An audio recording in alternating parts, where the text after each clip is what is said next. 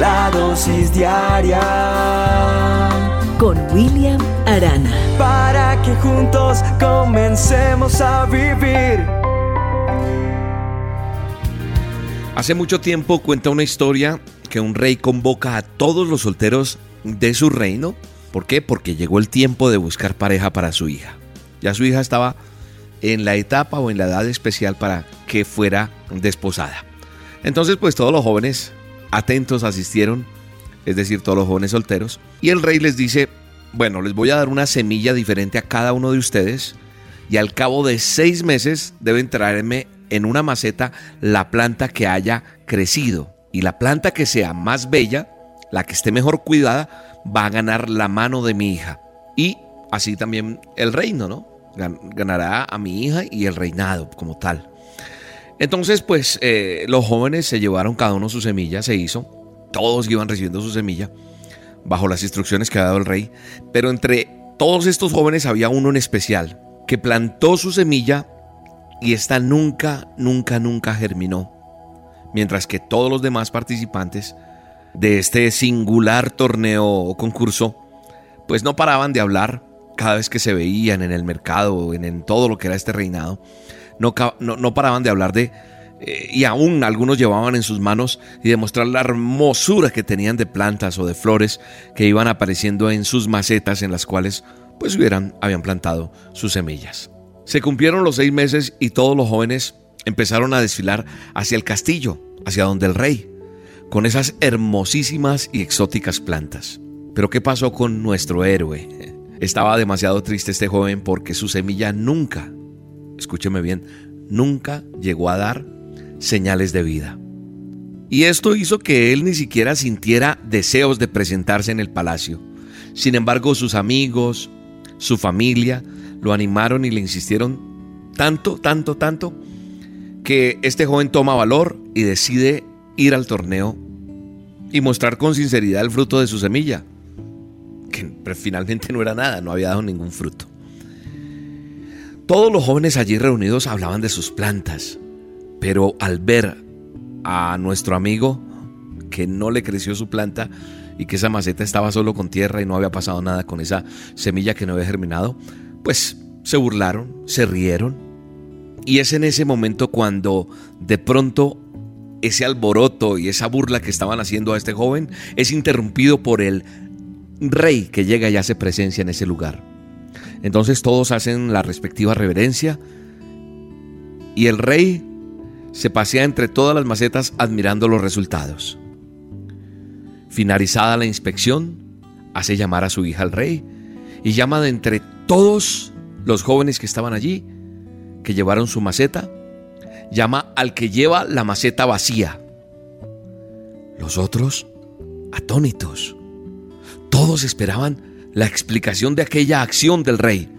Y entonces el rey dice, este es el nuevo heredero del trono y se va a casar con mi hija. Pues a todos ustedes se les dio una semilla infértil y todos trataron de engañarme plantando otras plantas. Pero este joven tuvo el valor de presentarse y mostrar su maceta vacía, siendo sincero, siendo real, valiente. Cualidades que un futuro rey debe tener y que mi hija merece. Él es el ganador. Imaginémonos la escena. Imaginemos la situación de los demás. El único honesto, el único era ese joven. La palabra de Dios dice en Marcos 4:22, porque no hay nada oculto que no haya de ser manifestado, ni secreto que no haya de descubrirse. Creo que la honestidad, la sinceridad, el plantar buenas cosas, eso que estás haciendo a diario, que a veces te cansas de hacer, va a traer su resultado. La sinceridad, sí. Creo que es importante entender que hay cualidades que mucha gente no valora, pero Dios te está mirando día a día qué estás haciendo y nos mira con su amor eterno va a llegar el momento de tu galardón, de mi galardón, porque no hay nada oculto que no haya de ser manifestado. Ni hay secreto, dice la palabra de Dios, que no haya de descubrirse. Creo que es importante entender lo que hay aquí encerrado en esta reflexión que les he traído para esta dosis diaria. Esta semilla que aparentemente no tenía nada, pero que definitivamente trajo el mejor de los frutos. Esas semillas que a veces nosotros creemos que no, que no van a dar nada. Por estos días mi esposa me hizo un huevo tibio. Cuando yo era pequeño, en mi casa no había ni para un huevo. Había solamente cuando se cumplía años, pero había para el que cumplía años. Y mi esposa me, dijo, ¿quieres un huevo tibio, Wilito? Le decía amor. Y le hice una foto. En la tarde, almorzando, me invitaron a un restaurante súper. Y de regalo, dos personas de las que me acompañaron me trajeron un huevo Kinder sorpresa. Pero ¿sabe qué es lo bonito de todo esto?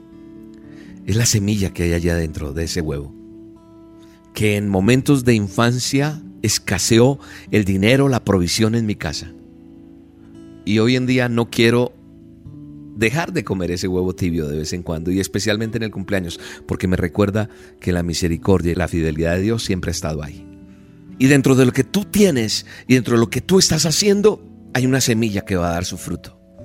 Sé honesto, sé honesta, sé sincero, sé leal. Pon tu mirada en Dios y Él dará su fruto. Porque nada, nada está oculto delante de Él. Tus lágrimas, lo que has sembrado en su trono, lo que has servido delante de Él, Dios no se va a quedar con nada. Dios va a entregar la provisión de eso. Te lo digo en el nombre de Jesús. Gracias Dios por tu provisión. Gracias porque cuando era joven, Señor, cuando era niño, no había ni siquiera para comer bien y de pronto uno añoraba que llegara su cumpleaños para poderse comer ese huevito tibio. Pero hoy, hoy entiendo lo importante que es tenerte a ti y valorar lo que tú me has dado. Qué bueno que tú me estás escuchando en este momento y le puedas decir, Señor, gracias por tu provisión, gracias por esa semilla que pones en mis manos. Hoy doy gracias a Dios cuando miro atrás y miro de todo lo que Dios me ha sacado para poder ser útil dentro de la obra de Él. Bendícelos con tu bendición en el nombre del Padre, del Hijo y del Espíritu Santo. Amén. Él me pidió que les hable de la realidad. Está viendo que su pueblo se va se va por caminos que no traen más que problemas y hacen que su corazón se llene de penas. Él dejó sus mandamientos para cumplir el predico del amor antes de morir. Él entregó su vida por nuestras culpas. Ya es hora que digamos, Señor, disculpa, sinceridad Dios está pidiendo a su pueblo que tenga sinceridad. Eso es lo que hace la diferencia entre el bien y el mal. Y está esperando que se arrepientan de sus maldades. Sinceridad, sinceridad. Palabra pequeña que tiene gran peso en la eternidad. Si no la vivimos de nada nos sirve orar y orar. Sinceridad sinceridad.